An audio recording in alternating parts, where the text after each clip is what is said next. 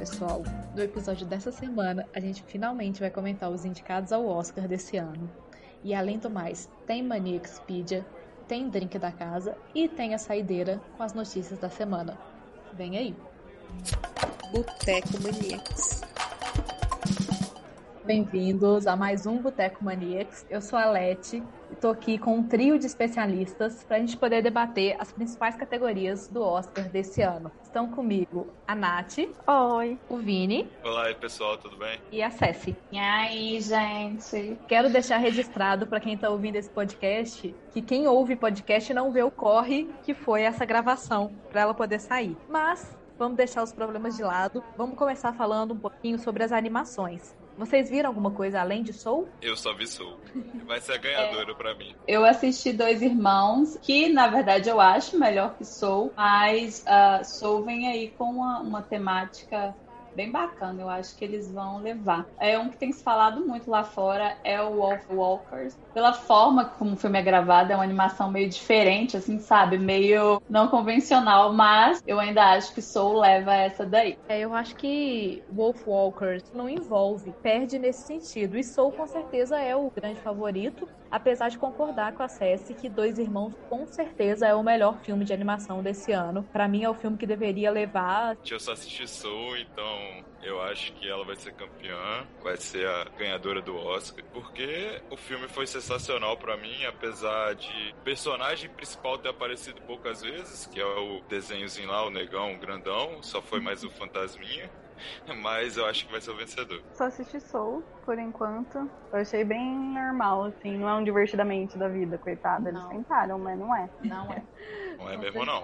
Divertidamente tá em outro nível. Vocês acham que a pandemia de alguma forma impactou nessas indicações pro Oscar esse ano? Porque assim, se a gente for pensar, pelo menos eu acredito que é a primeira vez que a gente vê tantas indicações de filmes de streaming. E os grandes estúdios em geral não tem tantas apostas, né? Certamente, eu ainda acredito que no futuro vão ter muito mais filmes sendo lançados por streaming do que cinema. É, teve uma falta aí do que a gente chama de blockbusters, porque não, não existia um filme grande que você olha assim e fala nossa, esse filme vai entrar, vai ganhar com certeza. E tem a questão deles terem aumentado também o tempo para se lançar o filme. Por exemplo, Judas e o Messias Negro, ele foi um dos últimos a serem lançados fora da pandemia, não teria dado tempo dele entrar no Oscar desse ano. É, eu não sei se é culpa exatamente da pandemia, mas eu achei que a qualidade dos filmes esse ano, como um todo, tá um pouco abaixo do que a gente normalmente espera. Eu senti que parece que é tipo, ai gente, tá com muita vaga sobrando, bota qualquer coisa aí. Que nem, tipo, o Bela Vingança, por exemplo. Eu adorei o filme, mas eu tô gente que está fazendo Oscar. É um filme normal. Eu gostei também do Bela Vingança, mas foi o mesmo pensamento. Falei, uai, ainda tá concorrendo é. a melhor atriz. Eu falei, é. É. tá melhor bom. filme, filho, gente. Vocês estão fazendo. É porque vocês não viram a Voz Suprema do Blues. Ele é um filme extremamente para streaming, uma biografia muito mal contada. Terminou o filme, eu fiquei assim, nossa. É isso? É, é isso. Exatamente. Pô, tipo, juntou, botou Viola Davis no filme e terminou assim. Eu falei, não, tá de sacanagem. A minha visão com a Voz Suprema do Blues foi exatamente essa. Eu falei, gente, Viola Davis, né? Vai ser filmato, assim, pra arrebentar.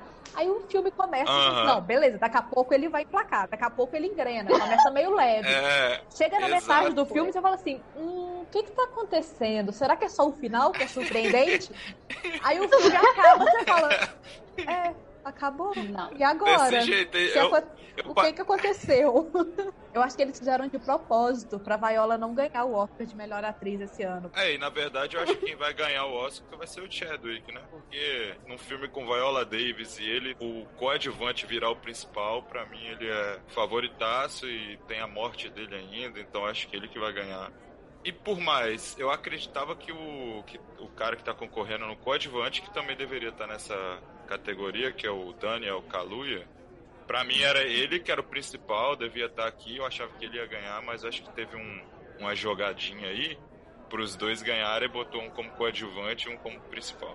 É, eu acho que assim, tem muito, muita coisa que possa levar pro Chadwick. Principalmente o Oscar tem essa mania de premiar as pessoas que já morreram, né? Mas eu acho muito difícil que o Anthony Hopkins não leva. Porque eu assisti meu pai agora, recentemente, tipo, meia hora atrás, e tá sensacional a atuação dele, assim. Eu acho que o Chadwick é o grande favorito para levar, por isso que vocês falaram. Mas o Anthony Hopkins, ele tem essa, essa questão de ser o Anthony Hopkins. Ele ganhou já por Silêncio dos Inocentes. E com dois papas, uh, o ano passado ele foi nomeado, mas não ganhou. E ele, dos que estão concorrendo, eu acho que é a melhor atuação.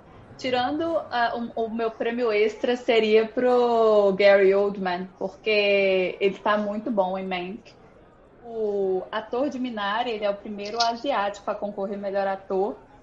Oh. É, Seul, então também gostaria de chamar a atenção para isso, que o Oscar está dando essa variada.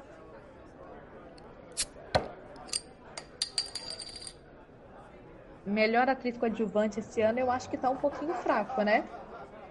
A, aquela que fez Borá, que eu não sei o nome dela, favoritaça pra mim. Ela é a favorita. Tipo assim, eu nunca tinha visto ela como atriz, não sei. Mas é aquele mesmo esquema que eu falei do Chadwick. A pessoa que é coadjuvante carrega o filme nas costas, vira principal, para mim merece ganhar. Isso. Pra mim, melhor atriz coadjuvante, apesar da, da de Borat ser a favorita, Borat, é, eu acho que a Minari, a avó ela também merece atenção. E ninguém apostava que ela ia entrar. Ela faz essa coisa de avó não convencional, que gosta de jogar, que sabe, que xinga e tudo mais.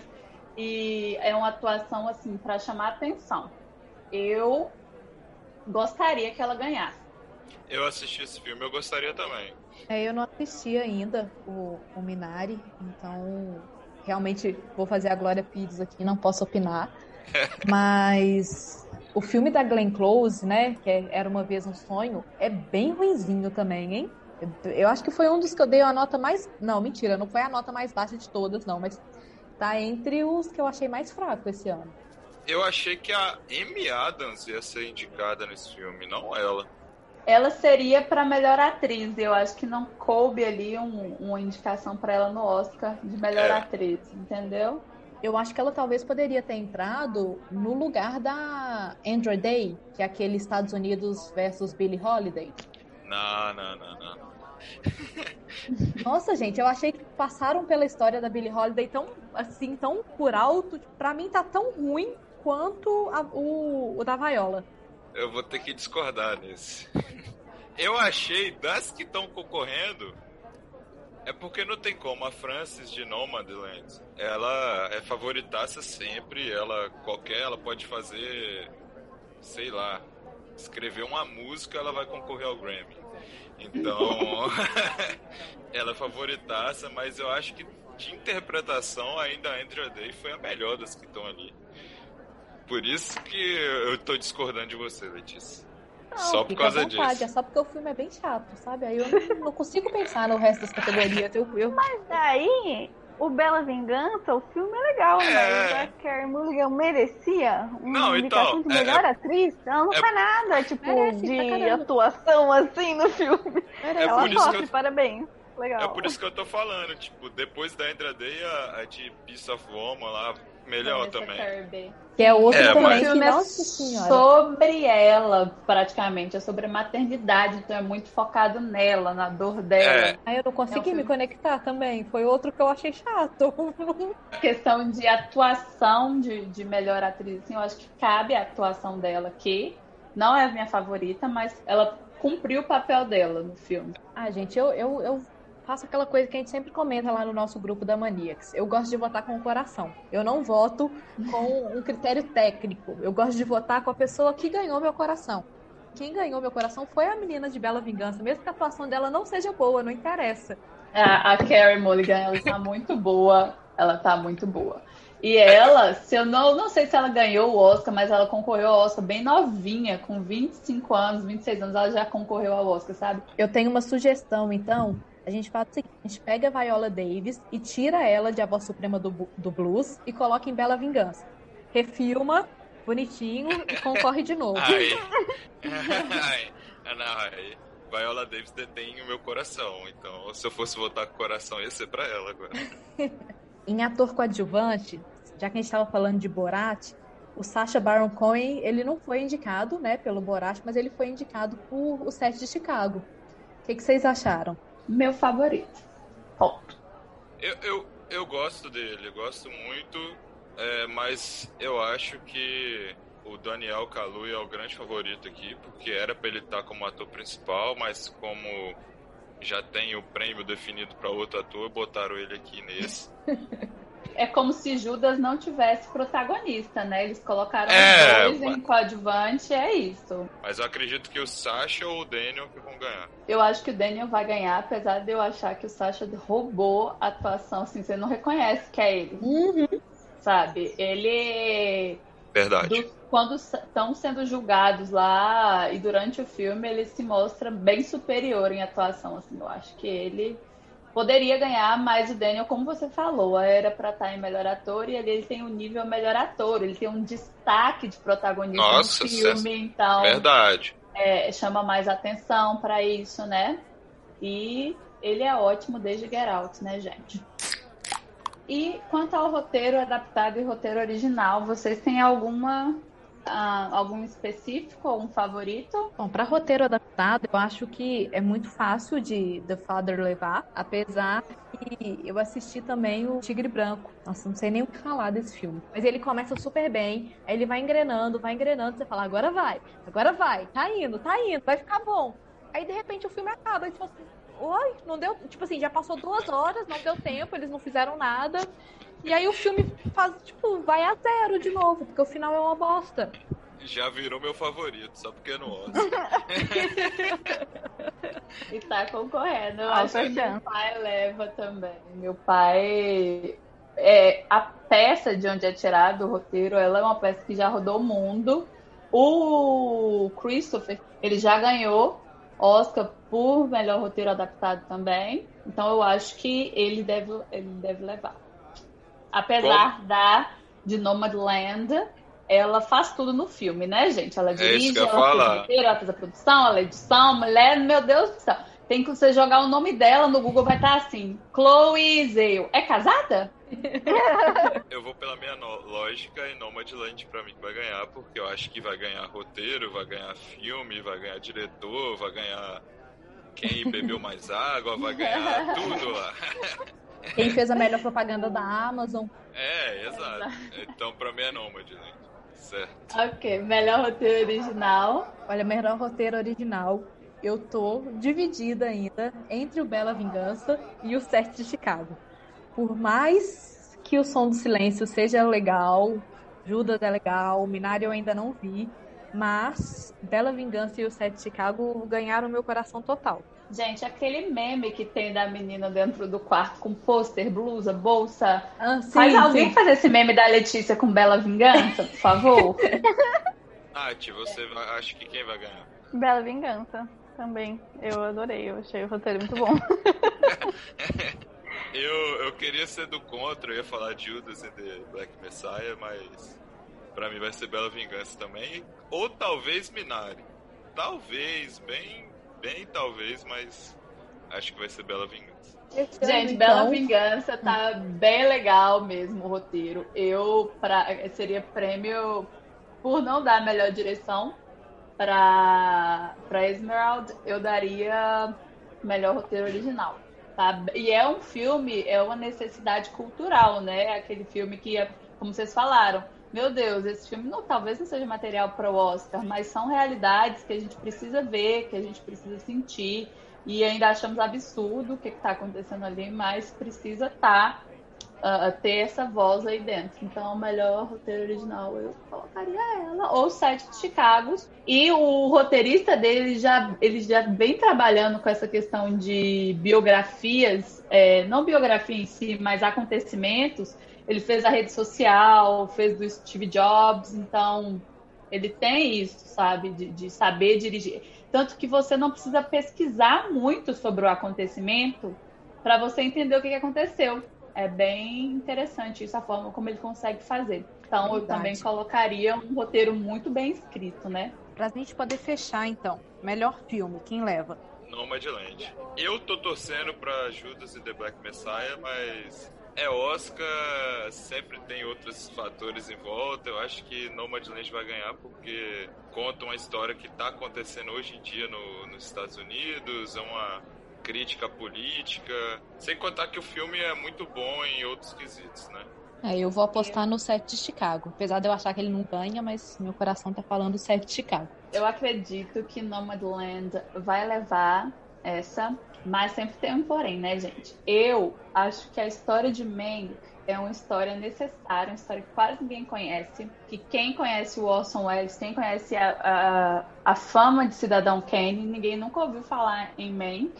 E ele, eles conseguiram passar essa história, essa trajetória pra gente. Apesar de, no site, ele ter essa, essa nota mais baixa, eu acho que é um filme muito bom. Ele deve levar bastante. Ele é o que está com mais indicações. Ele deve levar bastante prêmio técnico, por exemplo, maquiagem cabelo, talvez fotografia, concorrendo com com Nomadland lá no alto também. Mas ele é um filme assim completo, sem contar que a direção do queridinho, né, David Fincher, que não tem um Oscar de melhor diretor, veja bem.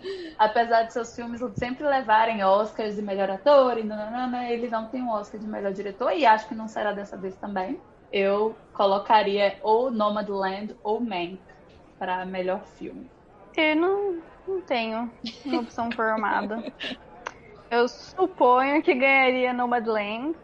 Eu espero muito profundamente que não ganhe o Som do Silêncio, porque, pelo amor de Deus, já deu de história de homem chato, né? Porque, tipo, se tivesse uma terapia, não tinha nem filme, né? Porque era só, né? Por favor. E eu gostei muito de Bela Vingança, mas eu não acho que faz o menor sentido isso daí estar como o melhor filme, né?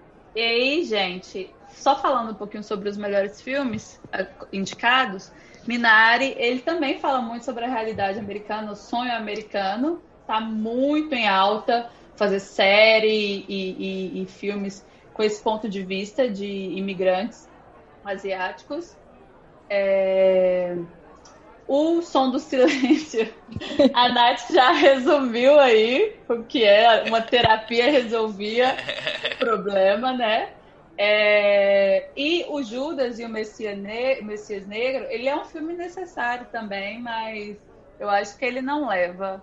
Bom, gente, pra gente poder finalizar, eu quero aproveitar e fazer um merchan aqui do podcast do Vini, que é um monte de nada. Pra vocês que não conhecem, vale a pena procurar lá no Spotify. Ele tá em pausa no momento, né, Vini? Tá, tá. O pessoal tá muito ocupado nessa pandemia, sabe? Um ano dentro de casa, todo mundo arrumou filho, aí a gente tá meio parado nesse momento, mas vamos voltar. E é aquele podcast com o intuito de continuar amador, né? São três amigos de infância mesmo, a gente se conhece desde os dois anos de idade. Só que hoje cada um mora em uma cidade e a gente resolveu fazer um podcast. Pois é, gente. Então, para quem não ouviu, apesar do podcast estar em pausa, tem muitos episódios aí para trás. Então, obrigada, Vini, pela participação. Queria agradecer a nossa teacher, Ana Cecília, também pela participação hoje. Obrigada, gente. Finalmente o reconhecimento subcinéfila veio. Depois de anos tentando, maratonando o Oscar, veio aí essa, esse reconhecimento. Muito obrigada mesmo. E eu agradeceria também a Nath pela participação, mas obviamente ela está travada, ela não está ouvindo, ela não está vendo a gente. Então, Nath, na hora que você for editar esse podcast, fica o meu muito obrigado pela sua participação e até o próximo episódio. Maniacspedia. Olá pessoal, sejam bem-vindos a mais um Maniacspedia. Eu sou o Zeke e no episódio dessa semana eu vou explicar para vocês como a audiência da TV americana é medida. Nos Estados Unidos, assim como no Brasil, a audiência é medida basicamente igual. Aqui no Brasil a gente tem o Ibope, nos Estados Unidos a gente tem a Nielsen. É uma pesquisa estatística, na verdade, né? Eles pegam um grande, veem qual é o universo, o universo é os Estados Unidos, o universo é o Brasil, e eles pegam amostras desse universo e convidam para participar da pesquisa Nielsen ou da pesquisa Ibope. Vou falar aqui só da Nielsen, mas vocês podem transformar isso para Ibope porque o método de funcionamento é o mesmo. A diferença é que a Nielsen divulga os números em milhões de pessoas e o Ibope divulga em pontos. O processo é o mesmo. Essas famílias são escolhidas aleatoriamente dentro desse espaço amostral para participar. Elas recebem uma compensação por isso, porque a equipe da Nielsen vai entrar na casa delas e vai instalar um aparelho que vai monitorar os hábitos de consumo de TV, streaming e etc. dessa família. Então, eles vão instalar aplicativos no celular da, dos membros dessa família, eles vão instalar um aparelho na torre onde fica ligado às televisões da, dessa família. Então, eles vão monitorar realmente todos os hábitos de consumo de vídeo dessa família. Atualmente nos Estados Unidos eles trabalham com 45 mil famílias espalhadas por todo os Estados Unidos e eles registram cada pessoa da família. Então eles normalmente pegam famílias com diversas faixas etárias dentro de um mesmo lar, porque nos Estados Unidos eles fazem muita questão da audiência na demográfica. Mas cada pessoa quando vai assistir está cadastrada tem o número 1, 2, 3 ou 4. Liguei a televisão, eu sou o número 4, ou aperto o número 4, que sou eu que estou assistindo para saberem que é o Isaac, homem de X anos que está assistindo aquela série e o aparelhinho capta de acordo com o áudio que está saindo do que a pessoa está assistindo, seja na TV a cabo, seja no streaming, seja na TV normal. Então a Nielsen é capaz de medir todos esses dados. De streaming atualmente, a Nielsen só é capaz de pegar os dados da Amazon Prime, Disney Plus, Hulu e Netflix. É, o que você estiver assistindo vai sair um áudio, o aparelhinho da Nielsen vai entender esse áudio e vai transmitir por internet para eles, onde eles vão trabalhar os dados durante o próximo dia. Então é possível ver dentro desse universo o que as pessoas estão assistindo. Os dados da televisão são divulgados dentro de até 24 horas. Os números preliminares saem em torno de 12 horas e os números finais saem no dia seguinte. E os dados de streaming, a Nielsen só divulga é, quinzenalmente. Ela divulga o top 10. Isso ela divulga publicamente até no site dela. Se você tiver interesse, entra lá, procura Nielsen Ratings. É, e daí saem as audiências, que normalmente falam lá que 700 mil pessoas assistiram os episódios e marcou 0.3 na demo. O que é a demo? Né? A demo é a quantidade de pessoas dentro do público-alvo. Qual é o público-alvo? Para todos os canais da TV aberta americana, o público-alvo são pessoas entre 18 e 49 anos, que são adultos médios, são as pessoas que vão consumir. E por que que para essas emissoras são importantes essa demográfica? Porque é em base com a audiência dessas demográficas que eles conseguem decidir os preços que eles vão cobrar pelos comerciais que vão ser exibidos. Então, as emissoras americanas trabalham, na verdade, com o Live mais C3, que é a audiência que foi assistir o programa ao vivo, mais a audiência que gravou o programa no seu DVR e assistiu ou no mesmo dia ou nos próximos três dias depois da exibição. Ou seja, se o programa passou na segunda de manhã ela assistiu durante a segunda ainda, ou ela assistiu na terça, ou na quarta, ou na quinta, que são o dia mais três. É, é, depois disso já não conta. Então, esses números que dificilmente a gente vê públicos, porque esses números a Nielsen passa somente para os estúdios, é, é, do que as pessoas assistiram com os comerciais. Porque é importante que as pessoas assistam e assistam os comerciais. Porque se a pessoa gravou no DVR e na hora do comercial pulou, esses números não refletem no Live mais C3, que é o que as emissoras estão interessadas em saber, né? O que, que a galera está assistindo de comerciais. Vamos pegar exemplo aí de This que atualmente é o drama mais assistido da TV americana. Quanto que a gente vai cobrar por cada 15 segundos de comercial dentro de This para a gente faturar dinheiro. E é assim que são os programas são renovados, né, gente? A audiência é medida nisso. Porque se você não consegue vender anúncios, você não consegue manter um programa no ar. Se as pessoas não querem anunciar durante aquela sua programação, não tem por que ficar gastando dinheiro produzindo aquela série. Então a, as pessoas precisam assistir as séries para poder ter audiência. É dado estatístico, então, voltando, se você não é uma família Nielsen ou se você não é uma família Ibope, não faz a menor diferença se você está assistindo aquilo. Então, tipo, ah, não, mas eu moro aqui nos Estados Unidos eu não, mas eu não tenho Nielsen, mas eu assisto todo dia as séries da CW. Por que, que a audiência da CW é tão baixa? Porque as famílias Nielsen é que contam a cada dois anos essa família vai ser trocada. Pode ser que você venha ser escolhido algum dia, pode ser que não. Aqui no Brasil também, não sei qual é o período de troca do Ibope, mas pode ser que algum dia você seja escolhido para participar dessa família Ibope, pode ser que não. Hoje em dia, obviamente, as emissoras usam outros métodos de medir a audiência, elas também olham a questão de hashtag, de engajamento nas redes sociais, para talvez ter mais ideia do que dos números de pessoas que estão assistindo especialmente porque os números na TV aberta sofreram uma erosão nos últimos cinco anos. Você pegar a audiência dos cinco anos atrás para cá, a audiência está tipo ridiculamente mínima. Parece que em todas as séries são da CW, porque tudo com aquela audiência que parece que ninguém vê. mas é porque o hábito de consumo das pessoas está mudando. As pessoas já não assistem mais televisão ao vivo, né?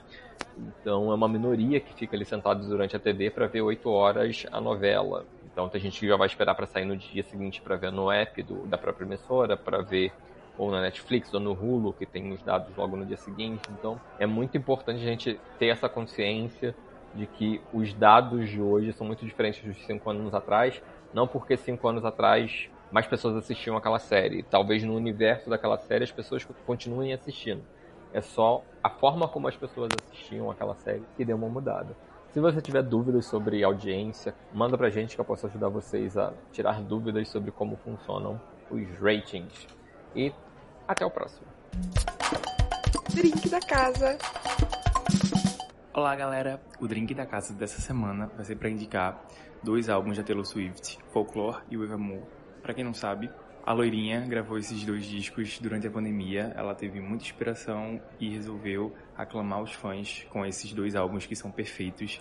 Tô indicando porque foge muito do que a Taylor Swift costuma fazer, mas ao mesmo tempo resgata as raízes do que ela já fez, também valoriza o que ela vem fazendo. O Folklore foi indicado ao Grammy e ganhou como álbum do ano, e o Evermore provavelmente vai levar todos os prêmios no ano que vem, quando for possível ser nomeado para o Grammy 2022. Para quem não sabe também, por uma disputa com Scooter Brown, o antigo produtor dela, a Taylor Swift está regravando todos os discos do Folklore para trás, ou seja, do Taylor Swift até o Lover, teremos todas as regravações. O Fearless acabou de sair e bateu todos os tops do chart, entrou no top 50 da Billboard, ou seja, tudo que ela fizer vai hitar. Então, pessoas, essa é a dica da semana. Escutem o Folklore e o Evermore.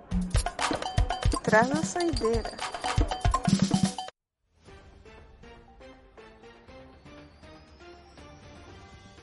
Fim de uma era. Yahoo Respostas será desativado no dia 4 de maio.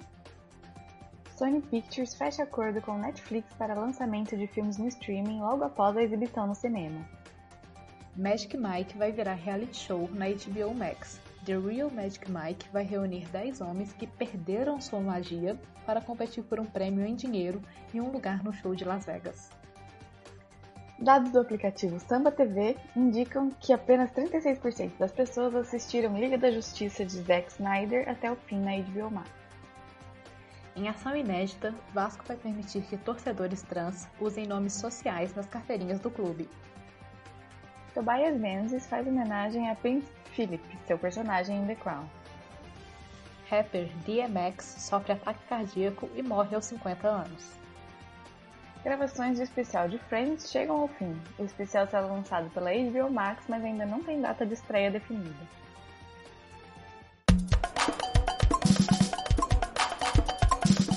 Pessoal, muito obrigado por ouvir até aqui o episódio dessa semana. Comentários, reclamações, sugestões, nossas redes sociais estão aqui na descrição do episódio e vamos lá comentar com a gente. Até semana que vem!